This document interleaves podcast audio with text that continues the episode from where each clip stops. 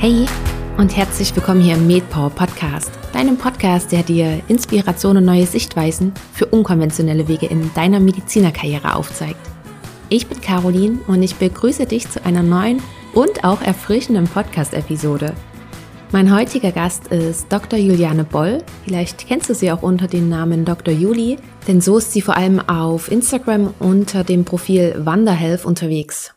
Heute soll es aber nicht darum gehen, sondern um Julis Weg, der hat sie nämlich nach zwei Jahren Facharztweiterbildung aus der Klinik hinaus und in die Selbstständigkeit geführt. Wir sprechen darüber, warum sich Juli für diesen Schritt entschieden hat, wie sie ihn vorbereitet hat, wie sie ihn aufgebaut hat und vor allem auch darüber, was sie überhaupt aktuell macht. Denn Juli hat auf ihrem Weg gemerkt, wie anstrengend es teilweise sein kann, sich eine Selbstständigkeit gerade auch als Ärztin aufzubauen. Zum einen, weil wir Ärztinnen dieses Wissen nicht im Studium vermittelt bekommen, und es uns dann meist mühsam zusammenklamüsern müssen. Und zum anderen auch, weil viele Dinge für uns Ärztinnen auch nochmal ganz besonders sind, beziehungsweise anders sind, als wenn ich zum Beispiel keine Ärztin oder kein Arzt wäre und gründen würde oder mich selbstständig machen würde. Was genau bei Juli dabei herausgekommen ist, das hörst du dir am besten von ihr selber an. Ich leite dich jetzt direkt weiter zum Interview und ich wünsche dir ganz viel Spaß dabei. Ein ganz, ganz herzliches Willkommen hier im MedPower Podcast, Dr. Juliane Boll. Ich freue mich sehr, dass du da bist und ich begrüße dich ganz herzlich. Oh, wie schön. Ich freue mich auch wahnsinnig. Vielen, vielen lieben Dank für die Einladung. Sehr, sehr gerne. Ich bin super gespannt auf die nächste, ich denke, mindestens eine Stunde werden wir schon quatschen. Schauen wir mal. Ich bin sehr gespannt. Und Juli, bei dir ist es ja so, dass du dich im letzten Jahr, Dezember 2020, hast du dich selbstständig gemacht. Du bist auch man kann es auch schon noch so sagen, recht junge Ärztin. Du hast zwei Jahre vorher in der Orthopädie und Unfallchirurgie deinen Trunk gemacht und hast dich aber dann entschieden, selbstständig zu werden und dich auch selbstständig zu machen. Und über diese Selbstständigkeit werden wir auch heute ganz, ganz viel reden.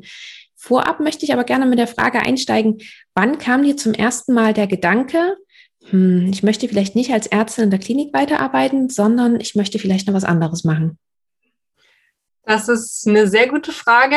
Da bekomme ich auch gleich wieder Gänsehaut, wenn ich schon nur darüber nachdenke, weil ich nämlich, so wie du schon gerade richtig gesagt hast, seit Dezember 2020 selbstständig bin, allerdings seitdem Vollzeit selbstständig bin. Ähm, das heißt, ich habe meine Nebenberuflichkeit, die ich vorher schon lange angemeldet hatte, ähm, umgemeldet beziehungsweise dann äh, komplett als Vollzeit äh, begonnen.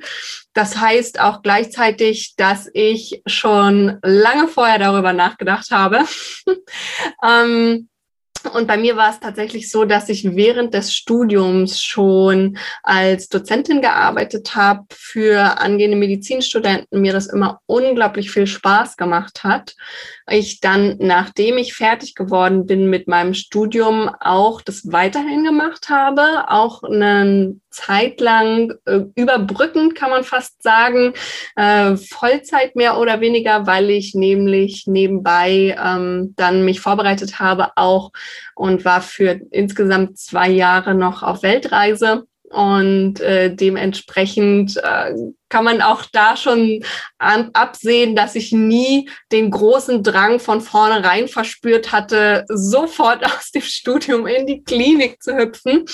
Und ich habe auch tatsächlich vorher schon darüber nachgedacht, ob ich überhaupt in die Klinik gehe oder ob ich direkt sage, ich gehe nicht in die Klinik, sondern ich mache mich als Dozentin vorher schon Vollzeit selbstständig, habe mich aber dann letztendlich dagegen entschieden und habe gesagt, nein, ich habe jetzt so lange studiert, ich möchte ehrlich gesagt auch wirklich gerne äh, als Ärztin in der Klinik mal arbeiten, einfach auch um rauszufinden, ist das was für mich, ist es nichts für mich und war aber vorher schon ähm, vor, vorher war für mich eigentlich schon klar und ich hatte immer im Hinterkopf, ich werde reevaluieren.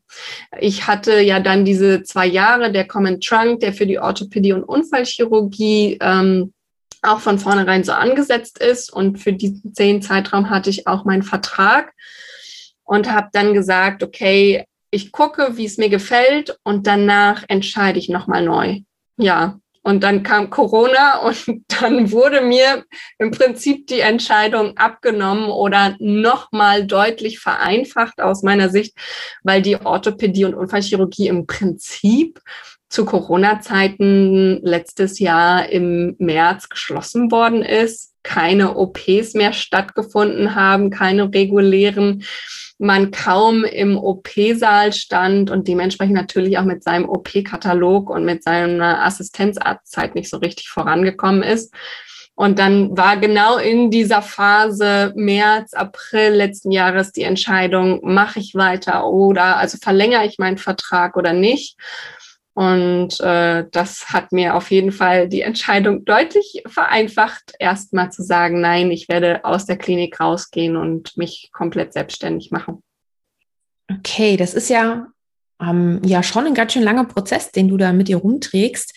Mm, jetzt könnte man aber auch sagen, okay, warum hast du dann überhaupt Medizin studiert? Weil als Ärztin ist es ja ich sag mal, typisch in die Klinik oder in die Praxis zu gehen, beziehungsweise etwas Ärztliches zu machen. Mm, und wenn man zum Beispiel als Dozentin arbeiten möchte oder als Mentorin, ähm, dann kann man ja vielleicht etwas studieren, was weniger aufwendig vom Kopf her ist, sondern was auch weniger aufwendig von der Zeit ist. Ähm, das heißt, mit welcher Intention bist du damals aber in das Studium gestartet? Also meine Intention war und muss ich ganz ehrlich sagen, ist auch immer noch da. Das heißt, selbst im Nachhinein würde ich niemals etwas anderes studieren. Auch nachdem ich jetzt weiß, ich habe einen ganz anderen Werdegang und ich möchte aktuell nicht in der Klinik arbeiten, ist es so, dass ich mir nichts Besseres vorstellen kann, als Medizin zu studieren. Es hat mir so unfassbar viel Spaß gemacht. Dieses Studium ist so interessant. Es hat mir in so vieler Weise die Augen geöffnet ähm, über mich selber, über andere Menschen. Und ähm, es macht mir ja wirklich auch Spaß, mit Menschen zu arbeiten. Ich sage auch immer, ich schließe es nicht aus, später wieder in die Klinik zurückzugehen. Hm, es ist nur aktuell nicht mein Weg. Und in diesen Bedingungen, die man im Moment eben in der Klinik hat, zumindest die, die ich ähm, kennengelernt habe, die, die ich von anderen Kolleginnen und Kollegen gesehen habe, ja vorher schon, wo ich vorher mal dachte, uh, will ich das wirklich? und äh, das und es das heißt ja immer, es wird noch besser und es wird besser und irgendwie es wird ist es besser. So. Nein, es wird nicht besser. Und äh, auch wenn man sich dann wirklich mal mit ein paar Oberärzten unterhält, die äh, schon da deutlich mehr Jahre als man selbst auf dem Buckel haben, sagen eigentlich, alles wird nicht besser. Und äh, dementsprechend glaube ich, dass das Gesundheitssystem da erstmal ganz schön überholt werden muss, bevor ähm, da sich wirklich was ändern kann und was ändern wird.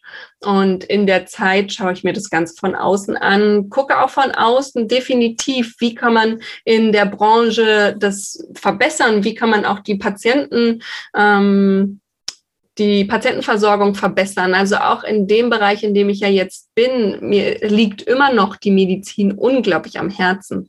Und ich finde es immer noch so wichtig, dass wir eine richtig gute Medizin haben, aber dass sie eben nicht mehr so eingeschränkt ist, nicht mehr nur diesen einen Weg gibt und es muss die Klinik sein, ähm, wo aus meiner Sicht einfach die Assistenzärzte im Moment extrem verheizt werden. Ja, dem kann ich dir wirklich bloß so zustimmen. Ähm, um aber nochmal auf meine Frage zurückzukommen, ist es gerade vor allen Dingen eine Pause, die du machst, so sozusagen eine unbestimmte Pause, beziehungsweise Pause auf unbestimmte Zeit, um dann zu schauen, ob du wieder zurückgehst. Also so deine Facharztweiterbildung, beziehungsweise auch den Abschluss als äh, Orthopädin und Unfallchirurgen, das schließt du gar nicht ganz aus. Nein, würde ich nicht ausschließen. Ähm, es ist ja, kann man schon sagen, auf unbestimmte Zeit, äh, bis ich eben denke, jetzt ist der richtige Zeitpunkt, beziehungsweise jetzt sind die Konditionen so, dass es ähm, mich auch in meinem Leben weiterbringt. Und äh, das ist mir sehr, sehr wichtig, dass ich tatsächlich ähm, mich in den Vordergrund stelle und mein Leben, mein Privatleben mit ähm, allem, was drumherum ist, mit meinem Partner, mit äh, Kindern in der Zukunft. Und das ist mein Hauptleben und die Arbeit macht, soll mir Spaß machen und soll ähm, mir dementsprechend natürlich auch meinen Lebensunterhalt finanzieren, aber ich stelle nicht die Klinik oder die Arbeit an Nummer eins Und das wird aktuell so ein bisschen von einem abverlangt aus meiner Sicht, wenn man in der Klinik ist, ähm, weil Privatleben einfach immer hinten runterfällt und äh, auch so kommuniziert wird, ehrlich gesagt. Selbst wenn man sagt, ich ähm, würde jetzt gerne, ich habe einen Sportkurs, ich würde jetzt gerne mal nicht zehn Überstunden, sondern nur eine machen, dann äh, wird man schon komisch angeguckt, warum man jetzt nach einer Überstunde gehen möchte. Ist doch noch gar nicht alles erledigt. Und man denkt sich so, ja, aber ich würde gerne trotzdem gehen. Eigentlich habe ich schon längst Feierabend. Genau. Mm. Das, was du jetzt aber gerade gesagt hast, dass du sozusagen nicht die Arbeit priorisierst, sondern dich in den Vordergrund stellt und versuchst deine Arbeit so ein bisschen drumherum zu bauen, dass es zu dir passt, beziehungsweise zu deiner jetzigen Lebenssituation passt. Woher kommt das?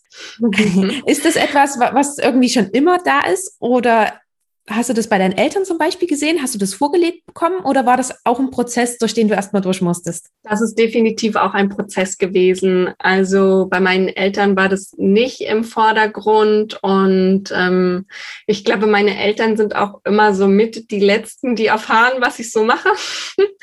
Einfach äh, weil sie ähm, mit Veränderungen, möchte ich mal so äh, das formulieren, mit Veränderungen nicht so gut klarkommen. Ähm, beziehungsweise auch mit den neuesten Möglichkeiten. Also ähm, als ich dann zum Beispiel meinem Vater mitgeteilt habe, ich mache mich jetzt selbstständig letztes Jahr, war auch schon im Prinzip alles durch. Und ähm, trotzdem war er nicht davon überzeugt, dass ich das machen sollte, weil ich habe ja jetzt so lange studiert und ich bin doch jetzt Ärztin und dann muss ich doch auch einen Facharzt machen und dann ähm, muss ich doch dieses und jenes. Es ist so vorgefertigt, auch in, in seinem Kopf dieses Rollenbild, dieses typische Bild von einem Medizinstudenten bis hin eben zum Facharzt und was man da alles zu tun hat.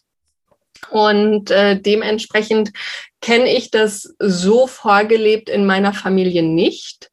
Und wie sich das bei mir entwickelt hat, ist, dass ich eigentlich schon immer unglaublich weltoffen war. Ich war schon immer ähm, abenteuerlustig, bin immer, wenn es irgendwie ging, in die Welt rausgegangen und ähm, auf Reisen gewesen. Während der Schulzeit habe ich Auslandsjahr gemacht.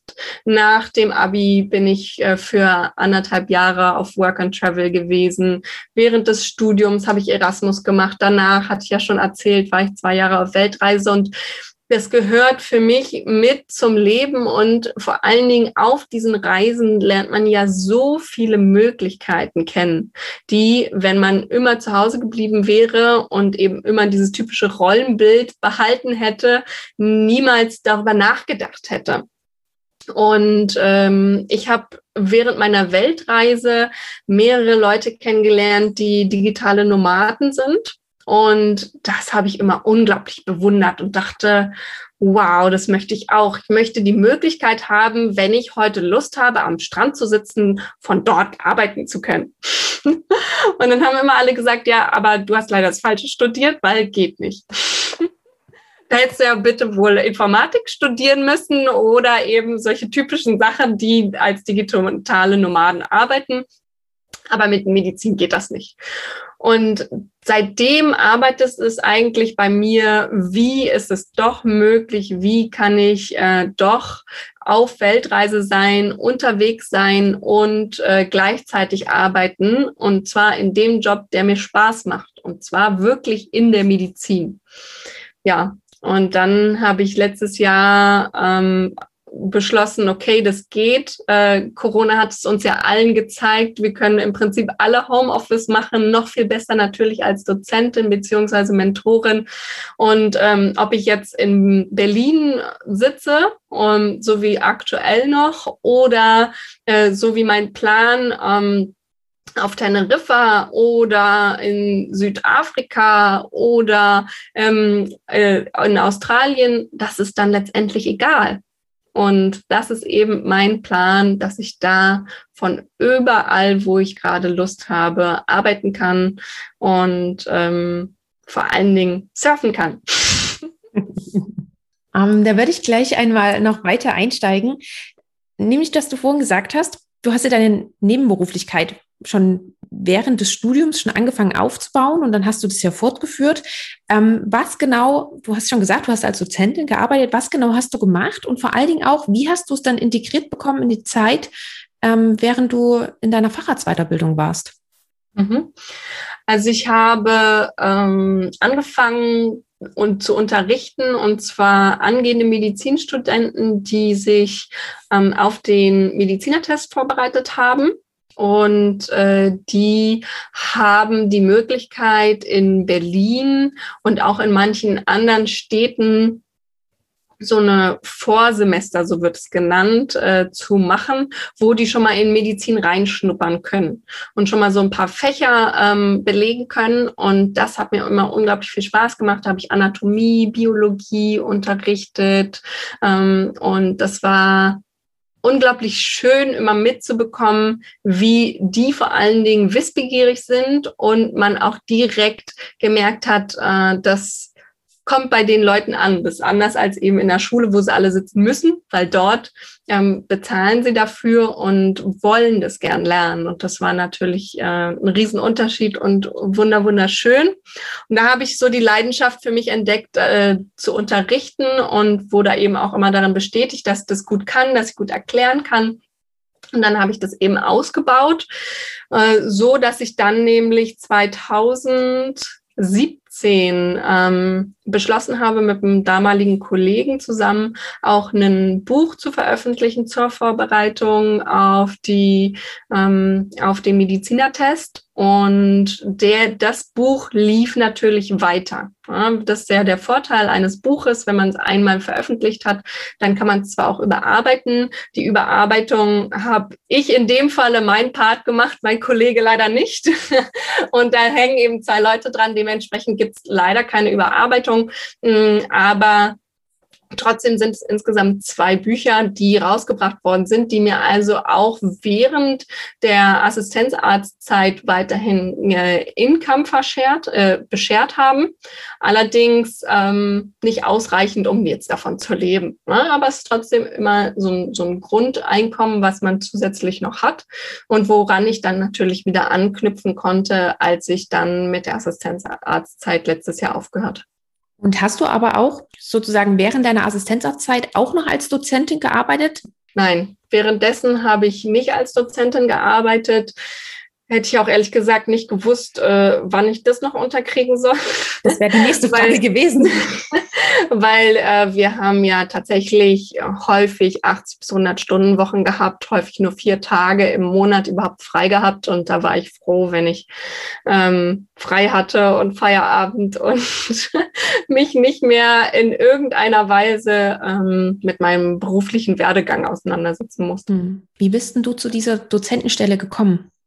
Das ist äh, reiner Zufall gewesen. Und zwar wurde ich von einem damaligen guten Kumpel aus der Uni gefragt und der meinte, Juliane, ich kann mir das total gut vorstellen bei dir. Ich glaube, du wärst eine super Dozentin. Ähm, komm mal vorbei, mach das mal. Mach mal einfach einen Probetermin. Und da war ich super aufgeregt, weil ich wusste, da sind 20 Leute drin und ich sollte vor 20 Leuten unterrichten und zwar auch nicht irgendwie nur 20 Minuten, sondern tatsächlich direkt drei Stunden. Und dann war ich so, wow, das kann ich doch nicht. Und äh, wie soll ich das dann alles hinbekommen? Und ja, im Laufe der Zeit, ich habe es dann ja wirklich viel gemacht und viel, viele Stunden dort gearbeitet. Und im Laufe der Zeit wurden aus den drei Stunden dann auch mal sechs, drei vormittags, drei nachmittags. Und ähm, es wurde immer natürlicher, dass man sich darauf vorbereitet und man wächst da tatsächlich auch einfach rein auch vor anderen Menschen zu sprechen und auch seine Worte so zu strukturieren, seine Sätze so zu strukturieren, dass da auch jemand was mit anfangen kann und vor allen Dingen auch in einer bestimmten Bildsprache zu arbeiten, dass die Leute es auch wirklich verstehen, was man ihnen beibringen möchte und nicht nur verstehen, sondern vor allen Dingen auch behalten. Ähm, das ist ja der Hauptaspekt, den man als Dozentin hat und ähm, ja, aus den 20 Leuten wurden dann irgendwann dann auch mal 200 und das ist dann, das habe ich auch gemerkt, das ist irgendwann dann irrelevant, ähm, ob man dann vor zwei oder vor 200 oder zwei Millionen spricht, das glaube ich dann irgendwann einfach egal. Aber gut, dass du das ansprichst. Also noch zwei Fragen dazu. Zum einen, in welchem Semester warst du, als du damit angefangen hast? Im, ich kam gerade aus meinem Erasmus zurück aus Spanien, dementsprechend achtes Semester. Achtes Semester, gut. Und weil du gesagt hast, man wächst irgendwie da rein und man kann sich das dann irgendwann so strukturieren. Hast du dich aber auch nochmal damit beschäftigt oder gab es das vielleicht auch von dort ähm, wirklich auch so, so Kurse oder Seminare? Wie baue ich das auf? Wie ähm, ja, mache ich das Ganze pädagogisch oder auch kommunikativ? Oder hast du dich da auch selber nochmal belesen? Ich habe mich selber belesen und äh, da gibt es ein super Buch, habe ich damals auch ähm, in Australien, als ich da war und dort eine Formulatur gemacht habe, ähm, von einem Arzt bekommen, des tatsächlich Medizinpädagogik. Ja, das ist total spannend.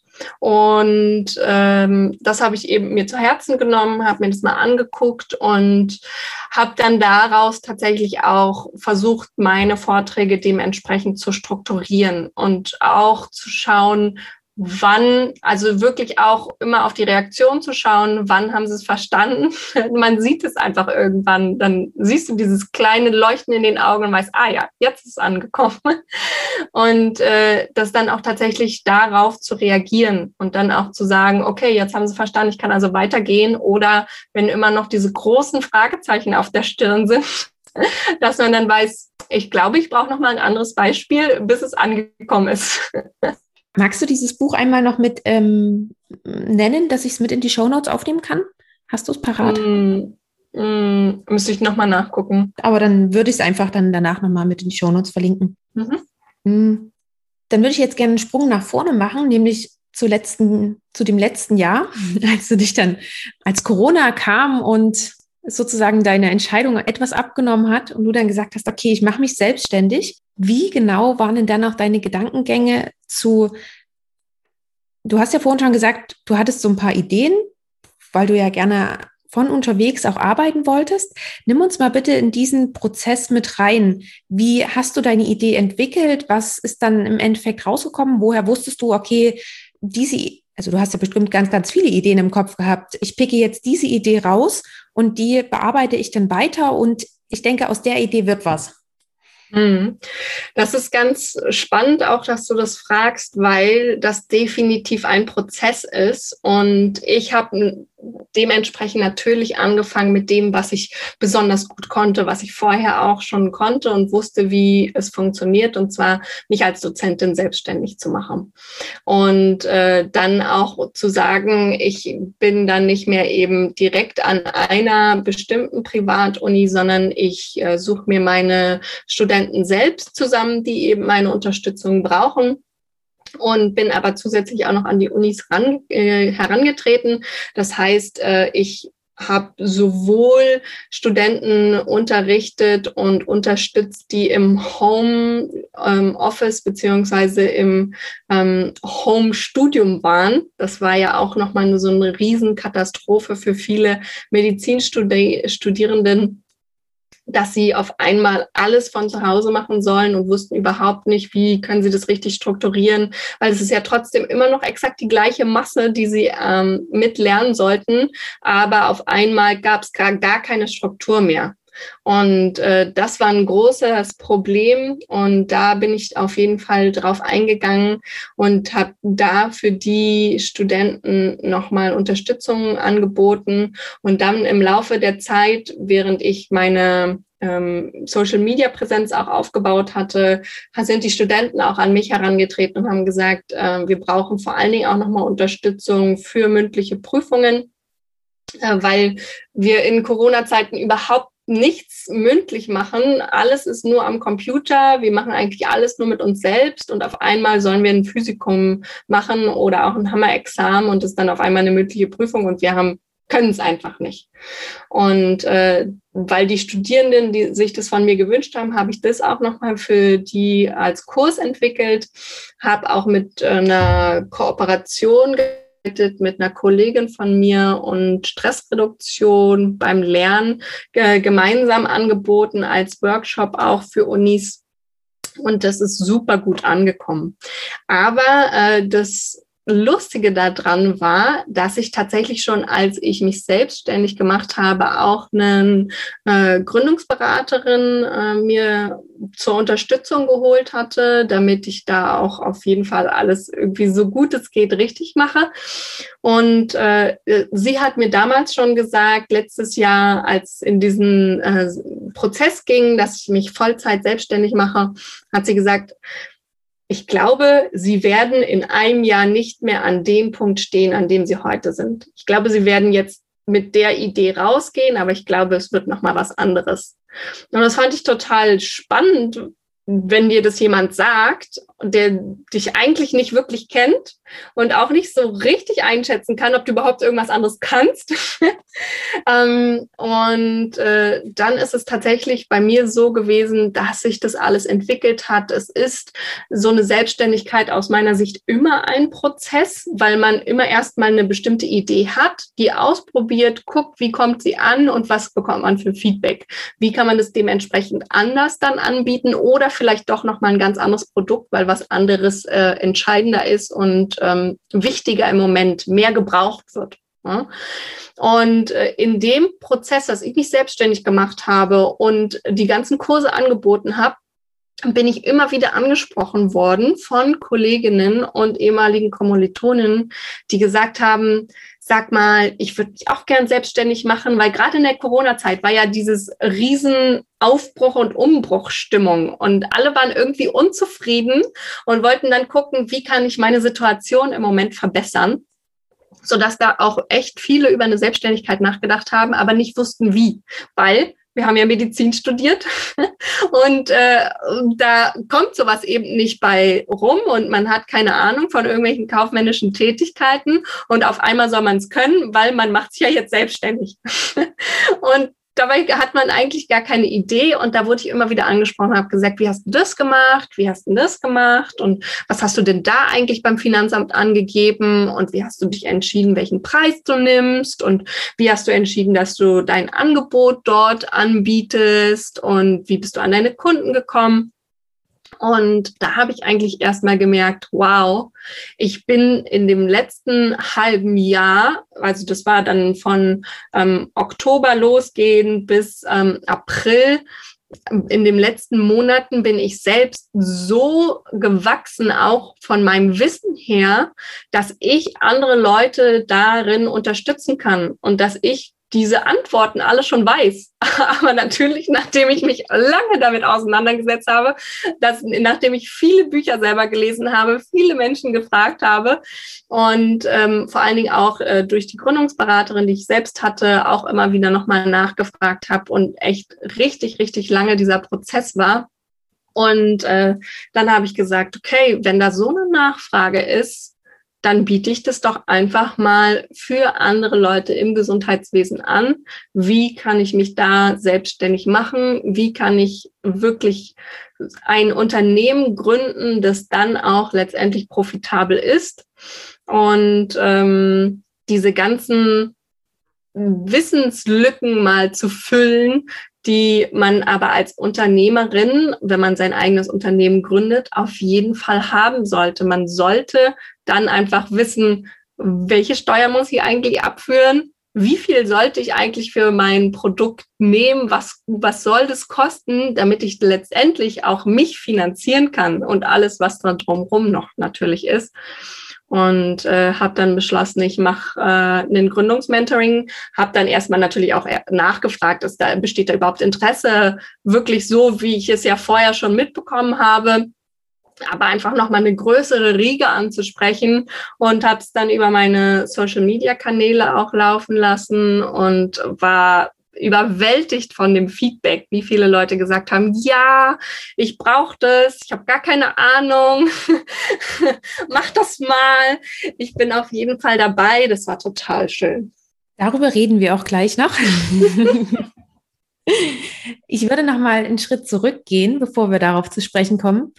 Ähm, nämlich noch nachfragen. Du hast schon gesagt, du hattest eine Gründungsberatung. Wie genau hast du aber auch deinen Schritt vorbereitet? Du wirst ja nicht gekündigt haben oder du, dein Vertrag lief ja nicht aus und dann gesagt haben, so, der Kurs steht jetzt und das muss ja auch alles vorbereitet werden.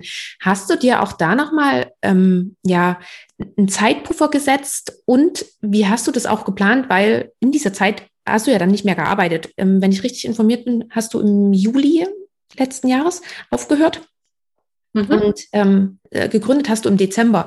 Das heißt, du musst ja auch die ganze Zeit bis dahin äh, finanziell auch überbrücken. Wie hast du dich daraufhin vorbereitet und ähm, ja, genau, wel welche Hilfe hast du dir gesucht und wie können wir uns auch diese Gründungsberatung vorstellen? Hm. Viele, viele Fragen. Ich versuche ja. eins nach dem anderen zu beantworten. Sag sonst nochmal nach. ich äh, fange mal mit dem ersten an. Und zwar, mein Vertrag ist ja ausgelaufen. Deswegen war ja vorher die Überlegung, verlängere ich ihn oder verlängere ich ihn nicht. Und ich habe ihn ja letztendlich nicht verlängert, äh, sodass dann der Vertrag einfach regulär ausgelaufen ist. Und ähm, dadurch hatte ich natürlich die Chance, weil ich ja zwei Jahre ähm, gearbeitet hatte vorher, dass ich Arbeitslosengeld äh, ALG 1 bekommen konnte.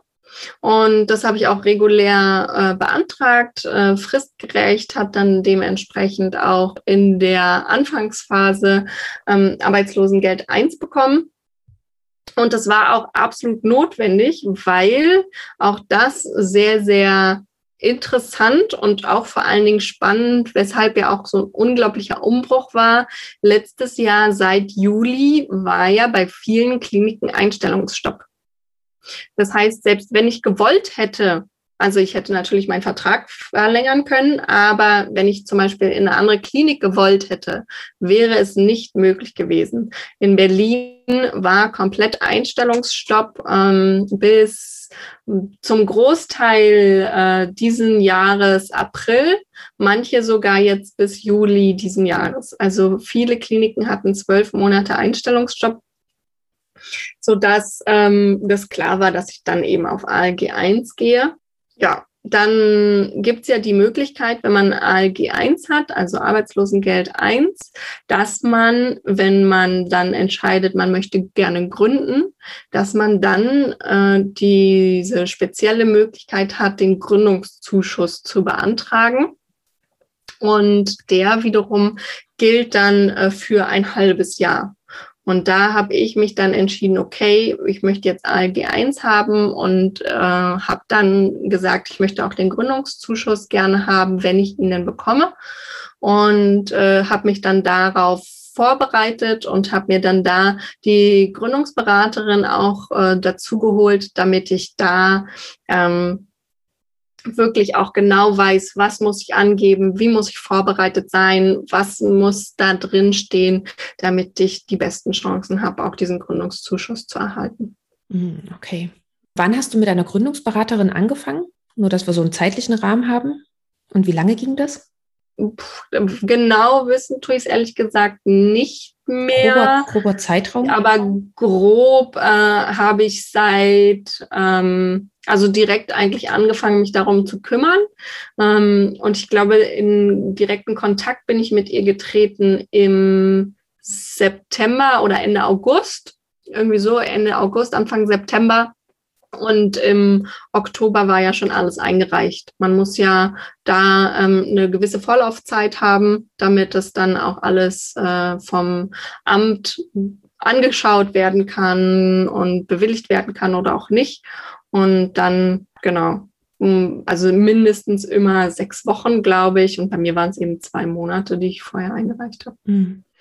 Und hast du auch schon während der Zeit, hast du dich dann wirklich bloß darum bloß in Anführungsstrichen, darum gekümmert, deine Gründung sozusagen vorzubereiten? Oder hast du auch schon, hm, weil du hast ja gesagt, du hast mit Kursen für die Medizinstudenten angefangen, mit dem hm, Mentoring, hm, hast du das auch schon parallel vorbereitet oder war da wirklich ähm, keine zeitliche und auch kopfmäßige Kapazität mehr dafür da?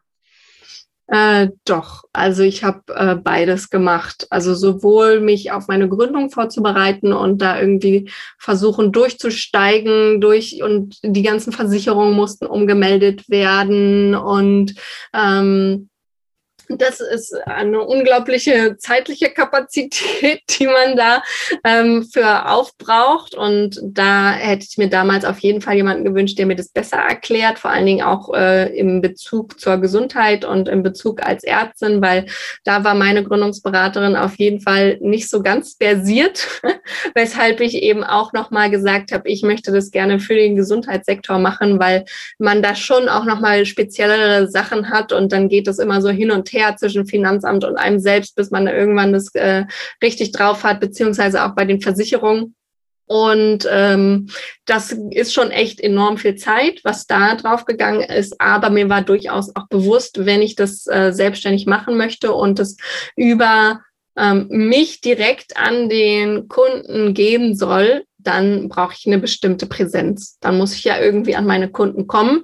Ähm, ich selbst war ja zu dem Zeitpunkt schon lange aus dem Studium raus. Das heißt, direkten Kontakt zur Uni hatte ich auch nicht mehr und ähm, habe mir dann parallel eine Social-Media-Präsenz aufgebaut, die ich im Oktober auch gestartet habe. Mhm. Und deine Kurse für die Medizinstudenten, hm, wie hast du diese angeboten? War das auch so also wie können wir uns dann dieses ähm, Angebot von dir vorstellen? Ist es ein Kurs, den man bucht, so ein ganz normaler Online-Kurs, dann guckt man sich den an? Oder ist es ein Live-Kurs? Ähm, ist es einer, den man sich immer buchen kann? Oder wie läuft auch dein Mentoring ab? Kann man das auch immer buchen? Ähm, oder sagst du jetzt, das war, das lasse ich jetzt hinter mir, jetzt kommt mein Gründungskurs. Wie hast du dir das organisiert? Also ich habe tatsächlich mit den Studenten angefangen und ähm, habe da Live-Kurse gegeben und ähm, habe also immer erklärt, äh, worum geht's, was machen wir jetzt gerade. Und auch für die Unis habe ich Tagesworkshops angeboten, wo es, wo eben ein Tag lang live war und der Input war. Ähm, bei meinen eigenen Kursen direkt an die äh, Kunden war es auch so, dass ich Live-Unterricht gegeben habe und dann immer noch ein, ein, Arbeitsbuch, was sie parallel sich angucken mussten, üben mussten, gerade auch bei den Vorbereitungen auf mündliche Prüfungen natürlich ganz viele Tipps und Tricks. Und das musst du natürlich dir erstmal die Zeit nehmen und das alles ausprobieren und austesten, damit dann letztendlich eben auch die entsprechende Rhetorik, die ich vorher erklärt habe, wie man es machen soll, ähm, umgesetzt umgesetzt wird. Ja? Ähm, das heißt, äh, das ging auch über mehrere Wochen und ist jetzt erstmal auch tatsächlich pausiert, weil ich lange hin und her überlegt habe, ähm, ob ich es parallel mache. Die Kurse für die Unis mache ich immer noch parallel, aber die direkten Kurse für die Kunden von mir für die Kunden direkt, unabhängig von der Uni, habe ich erstmal pausiert aus dem Grund, dass ich festgestellt habe, ich ähm, bin nur eine Person und ich möchte gerne meine gesamte Energie in ein Projekt stecken und in ein Thema. Und ähm, so schwer wie es mir gefallen ist, äh, meine Studis da erstmal zu sagen, Leute, im Moment äh, steht was anderes äh, im Fokus bei mir, war es aber auch in Ordnung für sie. Also ich habe mir da, glaube ich, vorher eine größere Platte gemacht, als es letztendlich war, ähm, weil das war für mich eben, damit bin ich losgegangen und das war so ein bisschen mein Baby, ne, kann man so sagen. Und äh, jetzt mit dem Gründungsmentoring für die Gesundheitsexperten ähm, ist es ein, ein ganz anderes Kaliber und ähm, ich spreche natürlich auch ganz andere Menschen an. Und auch das ist äh, ein eine Sache gewesen für mich, wo ich gesagt habe, okay, ich muss das andere erstmal pausieren, weil ich kann nicht beides parallel auf meinem Social-Media-Kanal laufen lassen, ähm, weil ich die einen so ansprechen würde und die anderen so und es wäre mir zu viel gewesen einfach. Und dann hätte ich nicht meine gesamten 150 Prozent, die ich meistens in meine Projekte stecke, ähm, aufteilen müssen. Und das hätte ich nicht gewollt, weil ich dann gemerkt hätte, oder ich glaube, dann wäre es einfach so gewesen, dass ich bei keinem so richtig dabei bin, sondern versuche, alles unter einen Hut zu bekommen und dann äh, selbst so ein bisschen zerrissen bin. Und das möchte ich nicht. Ich, wenn ich Kunden habe, dann gebe ich denen wirklich alles und dann kriegen die auch meine gesamte Aufmerksamkeit. Und das war mir sehr, sehr wichtig. Und äh, dementsprechend habe ich gesagt, jetzt äh, spreche ich eben die Gesundheitsexperten an und unterstütze sie da in ihrer Selbstständigkeit und in ihren eigenen Projekten, die sie äh, an die Frau oder an den Mann bringen möchten und vor allen Dingen, damit unsere Medizin einfach nochmal vielfältiger wird. Und das ist mir auch so wichtig. Und ich finde es schön, auch schon bei den Studenten anzufangen, dass die eben entspannter sind im Studium.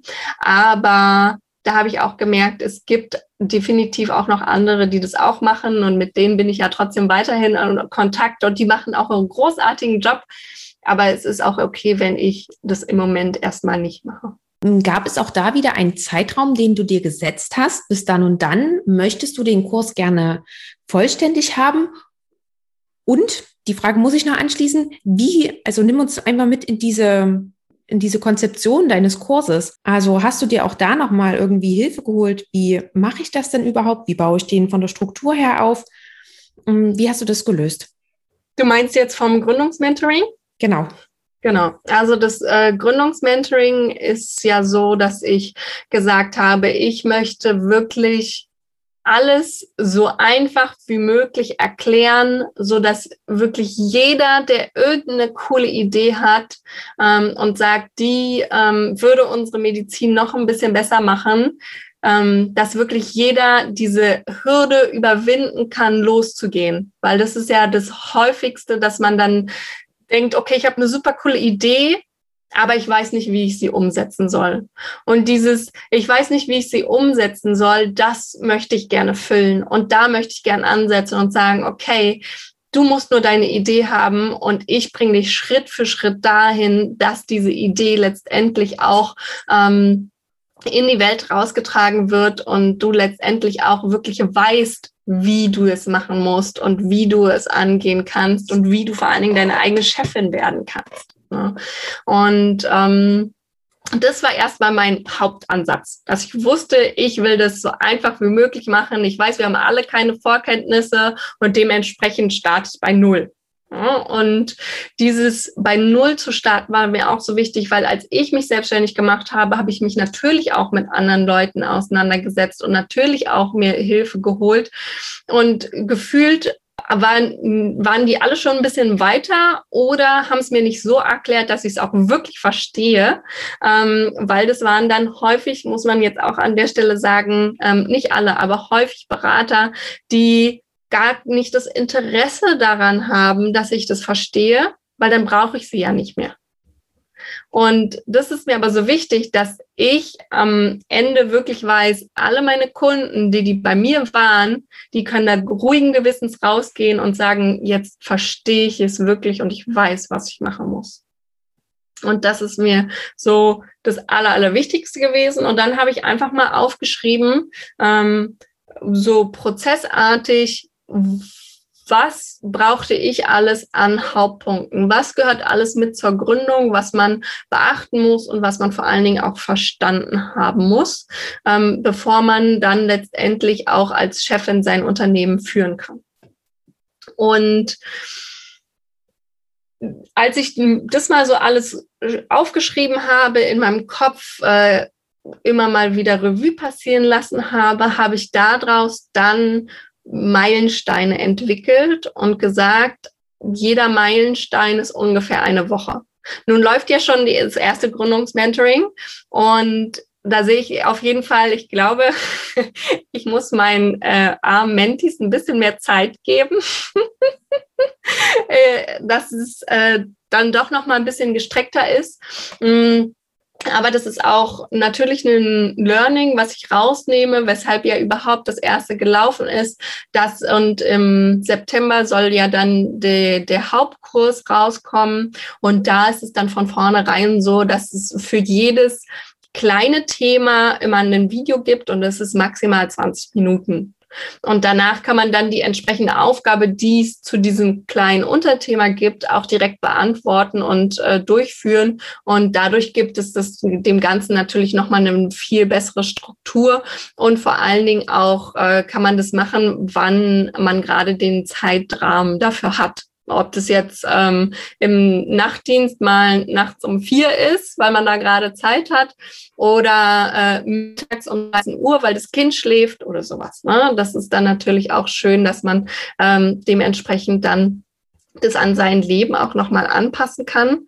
Und ähm, ansonsten von meinem Zeitrahmen kommen wir wieder davon dahin zurück, was ich vorhin ja schon mal angesprochen hatte. Ich möchte gerne mein Leben ähm, in, an erste Stelle setzen. Und das ist meine Hauptpriorität. Das heißt, meine Arbeit wird an mein Leben angepasst. Und aktuell ist es ja bei vielen so, dass das Leben an die Arbeit angepasst wird. Die Arbeit ist, äh, gibt so die Hauptstruktur vor und alles andere muss drumherum gebaut sein. Und ich möchte es aber gerne anders. Ich möchte erst mein Leben haben und meine Arbeit drumherum strukturieren. Und äh, ich hatte schon letztes Jahr beschlossen, dass ich gerne ähm, wieder als digitale Nomadin eben arbeiten möchte. Und da war schon klar, dass ich im Oktober wieder Deutschland verlassen möchte. Und dementsprechend habe ich von dort rückwärts gerechnet und habe dann geguckt, okay, mein Mentoring wird um die sechs Wochen gehen. Das heißt, ich möchte dann die sechs Wochen davor das Mentoring laufen haben, dann ähm, möchte ich eben diesen Probedurchlauf haben. Dementsprechend muss mein Probedurchlauf im Juli und August äh, stattfinden, damit ich daraus dann auch wirklich noch Feedback umändern kann. Ja, es bringt mir ja nichts, wenn ich einen Probedurchlauf habe, aber letztendlich äh, das Feedback nicht mehr einarbeiten kann. Dements dementsprechend musste das auch von einem zeitlichen Rahmen deutlich vorher gesetzt sein. Und ähm, entschieden habe ich überhaupt, dass ich gesagt habe, ich mache jetzt das Gründung, Gründungsmentoring, war im April, als ich eben wirklich Umfragen rausgeschickt habe, mit Menschen mich nochmal direkt im Interview unterhalten habe. Würde euch das was bringen? Wollt ihr das, dass das kommt? Und eben ich dieses enorme Feedback bekommen habe. Ja, ja, ja, bitte, bitte, bitte, mach das. Wir brauchen dich. genau. Und dementsprechend äh, war da dann im April der Startschuss für alles und ähm, in meinem Gedanken zumindest. Und dann der Hauptstartschuss für die erste Runde äh, war ja jetzt am 12. Juli. Okay, also hast du innerhalb von drei Monaten so einen Online-Kurs mal aus dem Boden gestampft, sozusagen. Genau, genau. Ähm, und Du hast es vorhin nochmal angesprochen, dass du auch Hilfe dir gesucht hast. Die Gründungsberatung hatten wir schon. Ähm, kannst du sonst noch etwas empfehlen oder äh, hat dir da jemand besonders geholfen oder hat dir etwas besonders geholfen? Hast du da auch nochmal einen Kurs gemacht oder ein Buch gelesen oder war es tatsächlich viele verschiedene Leute zu fragen? Ich habe auch Bücher gelesen. Mm, kann ich auch sehr empfehlen. Übrigens, äh, ich hatte da auch Glück. Das war gerade in der Phase. Das letztes Jahr, wer sich daran erinnert, August, September, ok Oktober waren die Bibliotheken offen ab November war wieder alles zu. und da hatte ich einfach wirklich enormes Glück äh, dass ich da einfach mal in die Bibliothek gegangen bin und geguckt habe, was äh, spricht mich an, was finde ich so strukturiert, dass ich denke, dass ich es verstehen kann. Mm, ich habe ein Hörbuch auch gehört, ähm, weil ich habe sogar, ich habe es beides gehabt, ich habe es als Buch gehabt und gehört gehabt, ähm, weil ich es echt richtig gut fand dann habe ich Podcasts gehört. Dann, aber von den Podcasts waren kein so richtig in meine Richtung. Das hat mir eher was für die Social Media Präsenz äh, geholfen, aber weniger für die Gründung und diesen ganzen finanziellen Rahmen, die man da ähm, benötigt. Genau.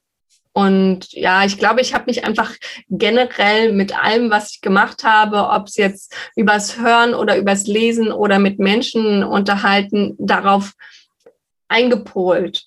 Und das finde ich auch nochmal so wichtig. Man muss sich darauf einlassen können. Und man muss auch irgendwann diesen Punkt haben, wo man sagt, ich mache das jetzt. Und nicht mehr darüber nachdenken, möchte ich das oder mache ich das nicht? Habe ich zu viel Angst und äh, kriege ich das eventuell nicht hin? Und, ähm, und irgendwann muss man davon wegkommen, nur noch darüber nachzudenken, was alles an negativen äh, Aspekten auf einen zukommen könnte.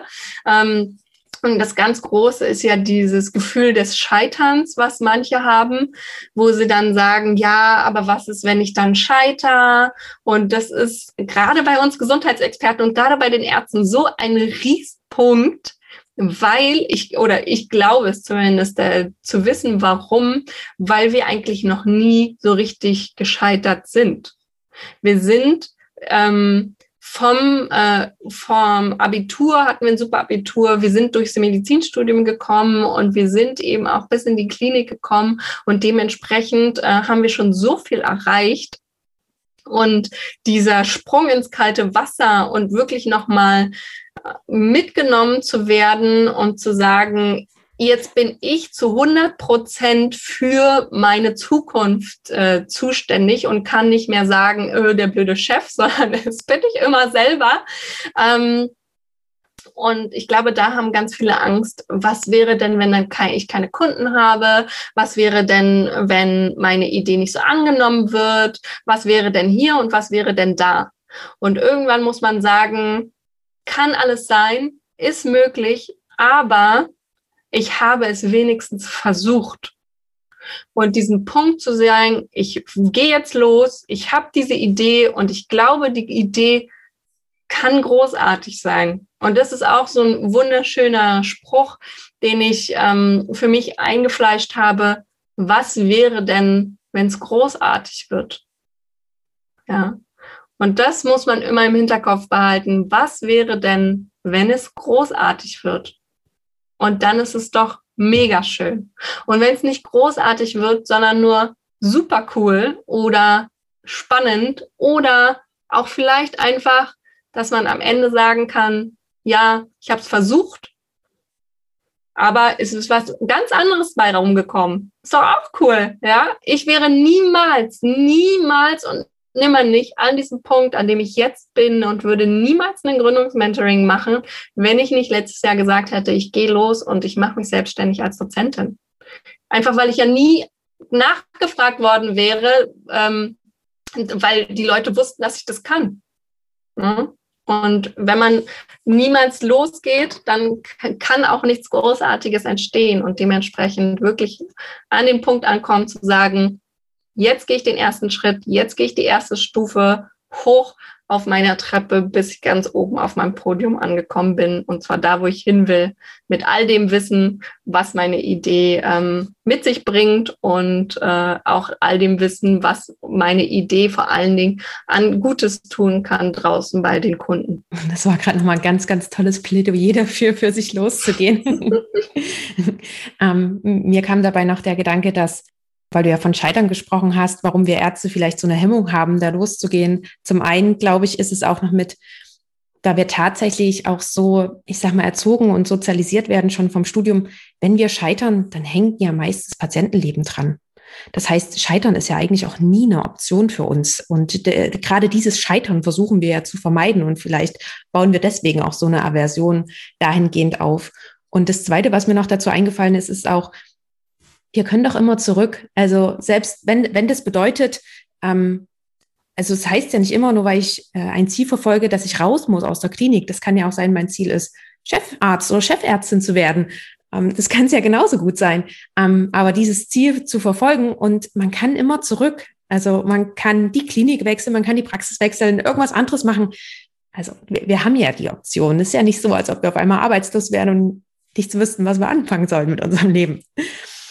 Ähm, was ich mich noch gefragt habe, ist, hat es dir geholfen oder denkst du, dass es dir geholfen hat, diese Deadline der Weltreise zu haben, zu wissen, es muss definitiv dann und dann stehen? Es gibt so einen schönen Spruch, vielleicht hat es jemand gelesen von Tim Ferriss, äh, das Buch äh, die Vier-Stunden-Woche. Vielleicht kennt es ja der ein oder andere, der jetzt gerade zuhört. Und äh, da gibt es auch ein, ein, großartiges anderes Buch von Paul Newport, glaube ich, heißt er. Ähm, die beide das Gleiche sagen, und zwar, nee, Cal Newport, ich weiß nicht, muss raus. Ja, ich glaube Cal Newport. Ähm, Cal Newport, die beide dasselbe sagen, und zwar, du brauchst so lange für eine Arbeit, wie du dafür Zeit hast. Und ist wenn das nicht auch irgendein Gesetz, ähm, Parkinson'sche Gesetz oder so? Genau, das Parkinson'sche Gesetz, genau so ist es. Und äh, das heißt natürlich, dass ich mir eine bestimmte Deadline gesetzt habe und damit wusste, bis dahin muss es stehen und bis dahin muss alles fertig sein. Ähm, ich glaube sogar auch, wenn meine Deadline im August gewesen wäre, zwei Monate vorher, dann hätte es vermutlich trotzdem gestanden. Dann wäre es nicht so, wie es jetzt ist, sondern dann hätte eben die erste Runde stattgefunden, so wie jetzt. Und dann wäre vielleicht noch nicht alles überarbeitet, so wie es dann im September ist. Mm, aber ich hätte zumindest das Material dafür gehabt, um es zu überarbeiten. Und dementsprechend äh, bin ich der großen Überzeugung auch tatsächlich, wenn du ein, Pro ein, Projekt anfängst und dir einen bestimmten Zeitrahmen dafür setzt, dann ist die Wahrscheinlichkeit viel, viel, viel, viel höher, dass du es auch tatsächlich umsetzt, ähm, weil du dann nur noch die einzelnen Schritte, die du dir als Zwischenschritte anguckst und raus, ähm, raussuchst, auch wirklich einfach erledigst. Das ist dann so wie ähm, früher in der Schule wusstest du im Mathematikunterricht, du musst jetzt äh, zu diesem Ergebnis kommen und dann hast du mit dem ersten Schritt, Rechenschritt angefangen und hast es einfach weitergemacht, ohne jetzt groß darüber nachzudenken, soll ich das jetzt machen oder soll ich das jetzt nicht machen? Und was wäre denn, wenn ich äh, das eventuell sein lasse? Und man hat es einfach gemacht. Und ich glaube, das ist das gleiche Prinzip jetzt auch. Wenn man eine bestimmte Deadline hat und äh, seine Zwischenziele hat und seine einzelnen Schritte, dann geht man die und irgendwann ist man am Ziel. Ganz einfach runtergebrochen. Ähm, gab es auf deinem Weg, hast du äh, irgendwelche Hindernisse oder Hürden gehabt, wo du dachtest, oh, das wäre eigentlich ganz schön gewesen, wenn die nicht da gewesen wären oder wären? Oder hast du auch einen Fehler vielleicht gemacht, wo du jetzt im Nachhinein sagst, puh, wenn ich besser vorbereitet gewesen wäre, hätte ich auch den vermeiden können? Ähm, hinterher ist man immer schlauer. Mhm. Deswegen frage ich. und ich muss ganz ehrlich sagen, das Schöne daran ist, dass ich aus all meinen Fehlern mittlerweile meine Stärke mache, weil ich mittlerweile nämlich genau diese Fehler nutze und sage, Leute, äh, wenn ihr mein Gründungsmentoring mitmacht, dann ähm, zeige ich, welche Fehler ich gemacht habe, äh, damit ihr sie vermeiden könnt und ähm, mache also im Prinzip aus meinen Fehlern, die ich damals gemacht habe, mittlerweile auch mein Geld. Ja? Und äh, das ist natürlich auch nochmal so ein riesen, riesen Vorteil, dass ich sie überhaupt hatte, weil ich weiß und mich auch viel eher da reinversetzen kann, welche Hürden und Probleme denn jetzt auch meine Gründungsmentorinnen haben, meine Mentis ich nenne sie immer liebevoll meine Medpreneurinnen, ähm, dass die äh, natürlich auch alle Hindernisse haben, aber es ist häufig ja doch irgendwie ähnlich. Ne? Und häufig steht man doch vor dem ähnlichen Problem. Und ich einfach dadurch selbst auch weiß, okay, ich kann das nachvollziehen und ich weiß, wie bin ich darüber hinweggekommen. Und äh, das ist natürlich mittlerweile ein Riesenvorteil, dass ich sie hatte. Und eins davon ist definitiv das Finanzamt. Ähm, ich habe heute tatsächlich erst wieder mit dem Finanzamt telefoniert und es ist einfach richtig, richtig, richtig nervig, ähm, weil die einen als Ärztin nicht so richtig einordnen können. Die haben, und das haben sie mir heute auch tatsächlich nochmal bestätigt, was ich mir vorher immer schon gedacht habe, die haben eine bestimmte Nummer und ähm, einfach so ein Anklickfeld und mit ganz vielen Ideen, gerade jetzt im Jahr 2021 mit den ganzen Technologien, die es gibt und sowieso, wenn man ähm, Homeoffice machen möchte und von überall auf der Welt als digitale Nomadin arbeiten möchte, dann äh, gibt es dieses Anklickfeld noch nicht, weil das Finanzamt leider nicht im Jahr 2021 angekommen ist. und äh, dementsprechend wissen die ganz häufig nicht, wo kann man ähm, mich einordnen und und dementsprechend auch alle, die nach mir kommen, die, die ich jetzt eben auf ihrem Weg in die Gründung begleite, Und dadurch, dass ich aber extrem viel jetzt schon verstanden habe und weiß, wie es funktioniert, kann ich auch viel besser rausgehen und sagen, das und das müsst ihr angeben, damit ihr den dann nicht, so wie bei mir, ihr dann zehnmal mit dem Finanzamt telefonieren müsst und drei verschiedene Steuernummern anmelden müsst, beziehungsweise immer wieder nochmal ummelden und nochmal hier und nochmal da und nochmal abmelden, ähm, einfach weil die nicht gecheckt haben, was man eigentlich macht. Ja, und dass man solche Sachen schon von vornherein vermeidet. Oder was ich auch immer super gerne sage, meine ähm, 50.000 Euro Falle, ja, meine BU, meine Berufsunfähigkeitsversicherung habe ich in diesem Zuge auch verändert. Und ähm, die haben mich komplett falsch eingestuft. Und ich habe mir das dann, nachdem wir telefoniert hatten, habe ich mir gedacht, das kann auch nicht sein. Ich kann doch nicht auf einmal mehr als das Doppelte bezahlen von dem, was ich sonst bezahlt habe. Nur weil ich einen anderen Job mache. Ja, ich bin ja immer noch dieselbe Person. Und ähm, das ist schon, dass es nach, nach Jobkategorien geht, das definitiv. Aber auch da, wenn man weiß, was man angeben muss, kann man einfach mal bis zu 50.000 Euro in meinem Falle sparen. Und äh, das ist natürlich ein Riesenunterschied. Und das sagt ja aber natürlich keiner.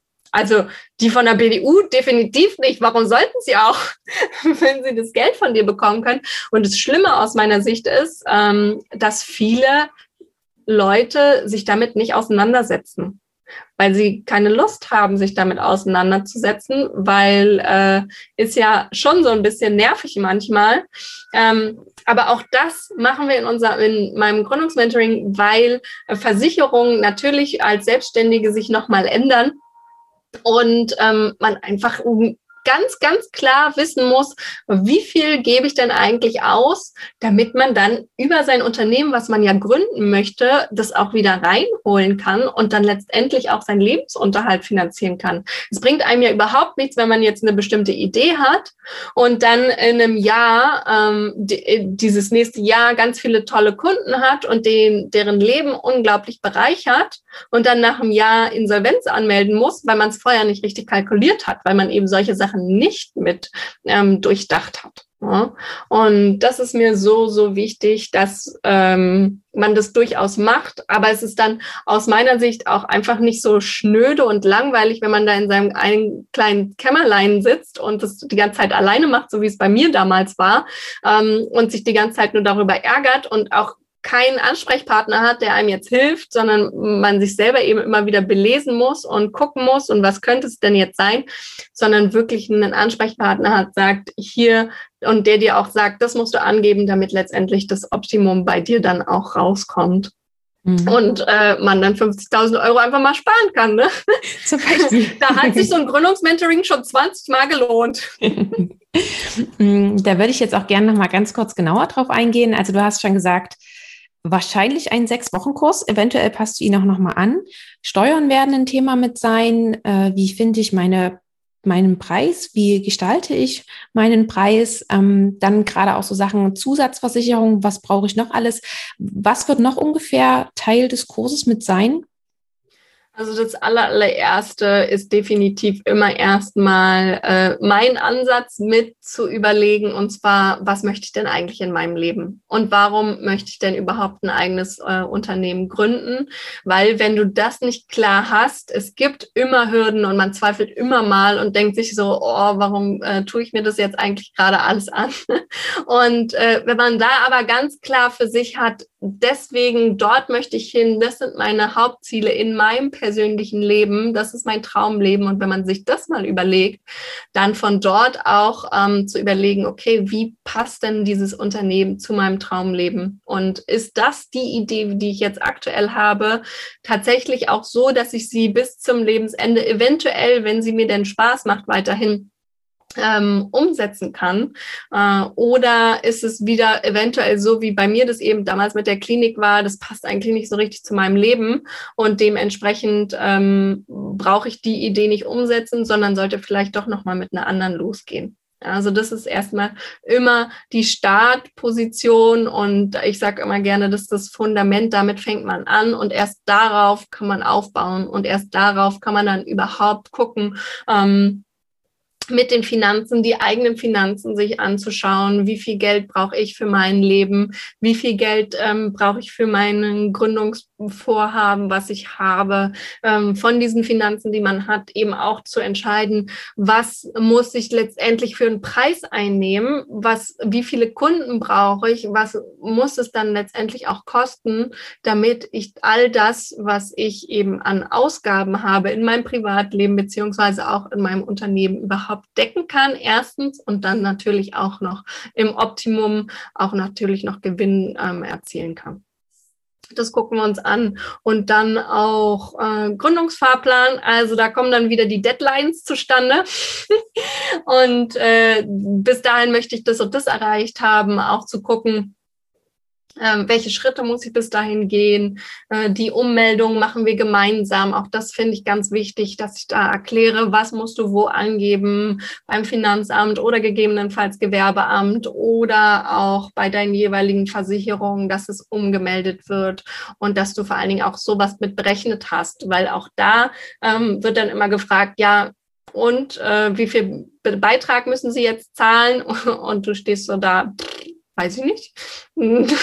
aber natürlich musst du das angeben, ne? Und auch da musst du dich mit auseinandersetzen. Und wenn du da aber schon eine klare Vorgabe hast, wie funktioniert es, wie berechnest du es und das vorher Schritt für Schritt dort rangeführt wirst, dann ähm, kann das Ganze sehr viel Spaß machen. Ich denke, da haben wir einen guten Überblick von deinem Kurs bekommen. Magst du noch mal die harten Fakten sagen, wenn sich jetzt jemand dafür interessiert und sich denkt, ja, ich hätte vielleicht auch schon eine Idee und aber ja, ich habe auch nur in Anführungsstrichen Medizin studiert und kein BWL hinterher und weiß nicht, wie ich die jetzt umsetzen soll und würde vielleicht gern teilnehmen. Wo findet man da weitere Informationen? Wann geht es genau los? Wie läuft es ab? genau. Die erste Runde vom Gründungsmentoring läuft ja jetzt aktuell und dann die überarbeitete, ähm, der überarbeitete Kurs startet im September und zwar am 13. September wird es losgehen. Und ganz, ganz wichtig aber zu wissen, Anmeldungszeitraum ist sehr, sehr begrenzt und zwar nur vom 3. September bis zum 9. September. Also am 9. September um Mitternacht ist Feierabend. Entweder du bist bis dahin dabei oder du musst dann erst mal wieder auf die dritte Runde warten. Und ähm, weil der Anmeldezeitraum so, so kurz ist, äh, empfehle ich immer, dass man sich vorher auf die Warteliste setzt. Die Warteliste ist auch schon offen. Ähm, die findest du unter mal auf meiner Website wander-health.com. Können wir am besten, glaube ich, in die Show Notes packen. Da können Pack wir auch den, rein. Genau, können wir auch den Link mit reinpacken, direkt zu der Warteliste. Mhm. Und ähm, wenn du dich bis zum 20. August also es ist wirklich nicht mehr lange. Jetzt am besten machst du es jetzt sofort, weil es ja dann einfach nur noch eine Woche überhaupt möglich ist, auf die Warteliste zu hüpfen. Und wenn du eben auf dieser Warteliste bist, dann kriegst du nochmal einen extra Wartelistenbonus, ähm, der nur für die Leute ist, die auf der Warteliste sind und dann letztendlich auch den Kurs buchen. Das heißt, nur weil du auf der Warteliste zum Beispiel bist, ist komplett unverbindlich. Ähm, bist du nicht automatisch in dem Kurs, sondern du bekommst dann eben die ganzen Infos. Ich mache auch noch mal ein Webinar dazu, wo ich auch noch mal genauer erkläre, was gibt's alles im Gründungsmentoring, was würde ich erwarten, äh, wann denke ich, ist es sinnvoll für dich. Und dann bekommst du eben über die Warteliste auch äh, die Infos, wann das Webinar äh, stattfinden wird und äh, wann vor allen Dingen dann auch die Öffnungsphase ähm, ist, wo du dich anmelden kannst für das Gründungsmentoring. Okay, super. Ich denke, damit haben wir alle Daten. Bleibt es dabei, dass der Kurs sechs Wochen geht? Ich bin mir noch nicht hundertprozentig sicher. Das liegt daran, dass ich einfach wunderbare Experten noch mit reingeholt habe, die enormen Mehrwert nochmal bieten. Ähm, das ist eine Steuerberaterin, das ist ein Rechtsanwalt, das ist nochmal eine, die ähm, zusätzlich äh, zu alternativen Rentenversicherungen nochmal über finanzielle Freiheit und ähm, Rentenabsicherung äh, spricht. Und äh, wir machen nochmal eine extra Masterclass zum Money Mindset. Und aus diesem Grunde ähm, denke ich, werde ich das eventuell auf sieben oder acht Wochen verlängern, ähm, einfach damit ich diesen ganzen Input, den ich ja trotzdem gerne haben möchte, ähm, wirklich Zeit gebe, auch das zu verdauen, Zeit gebe, auch die entsprechenden Aufgaben, wo man äh, wirklich auch Schritt für Schritt mithilfe des Arbeitsbuchs durchgeführt wird, letztendlich dann auch die Möglichkeit hat, genügend Zeit zu haben, sich damit auseinanderzusetzen. Und äh, deswegen ist es noch nicht 100% sicher, aber zwischen sechs und acht Wochen kann man sich mal drauf einstellen. Okay, super. Ja, liebe Juli, ich denke, wir haben einen ziemlich guten Überblick über deinen Weg in die Selbstständigkeit gefunden und gemacht. Ähm, gibt es trotzdem noch etwas, von dem du sagst, das möchte ich unbedingt noch loswerden und würde ich gerne noch mit anfügen? Oder denkst du, wir haben soweit auch alles besprochen? Also ich möchte gerne, und das betone ich auch immer, ähm, nochmal sagen, jeder ähm, sollte seinen eigenen Weg gehen. Und ähm, was mich lange daran gehindert hat, war, dass ich so ein bisschen auf die Bestätigung von außen gewartet habe, dass es in Ordnung ist, dass ich losgehen darf und äh, dass es okay ist, dass ich mich jetzt selbstständig mache. Und äh, das war aber der falsche Ansatz, sondern wirklich von sich aus zu überlegen, was möchte ich für mich und dann daraus zu entscheiden, ich mache das jetzt so, wie es für mich am besten ist. Ähm, und dementsprechend wirklich seinen ganz, ganz eigenen Weg gehen. Und wenn dieser Weg eben raus aus der Klinik ist und rein in die Selbstständigkeit, dann äh, kann ich das nur hundertprozentig unterstützen. Und äh, jeder, der da Lust drauf hat, ist immer herzlich willkommen bei mir. Okay, danke dir. Dann würde ich dir jetzt auch sehr, sehr gerne meine drei Abschlussfragen stellen. Und es mhm. sind schon ein paar Buchempfehlungen von dir gekommen. Aber gibt es noch ein Buch, was dir vielleicht auf dem Herzen liegt, was dich begleitet hat, ähm, was du sehr gerne empfehlen möchtest? Das ist gar nicht unbedingt so ein Sachbuch, was man jetzt vielleicht denkt äh, und erwartet, aber was mich begleitet hat jetzt schon seit März und ich habe mir auch die Fort, ähm, Fortführung schon bestellt, äh, fängt nächste Woche an, ist das sechs Tage, äh, sechs Minuten Tagebuch. Und ich liebe es. Ich dachte am Anfang immer so, naja, hm, was äh, soll mir das jetzt so viel bringen? Ähm, aber es ist unglaublich großartig. Es sind wirklich nur sechs Minuten, die man am Tag damit verbringt. Drei Minuten vormittags, drei Minuten nachmittags. Und ich freue mich da immer schon drauf. Morgens, ich mache es immer direkt morgens nach dem Aufstehen und abends, bevor ich ins Bett gehe. Und schon wenn ich aufstehe und das Buch in die Hand nehme, kommt ein Lächeln in mein Gesicht. Und auch abends, wenn ich es nochmal in die Hand nehme und dann nochmal mein Tag Revue passieren lasse, ist es einfach so viel schöner. Ich lebe das Ganze so viel bewusster.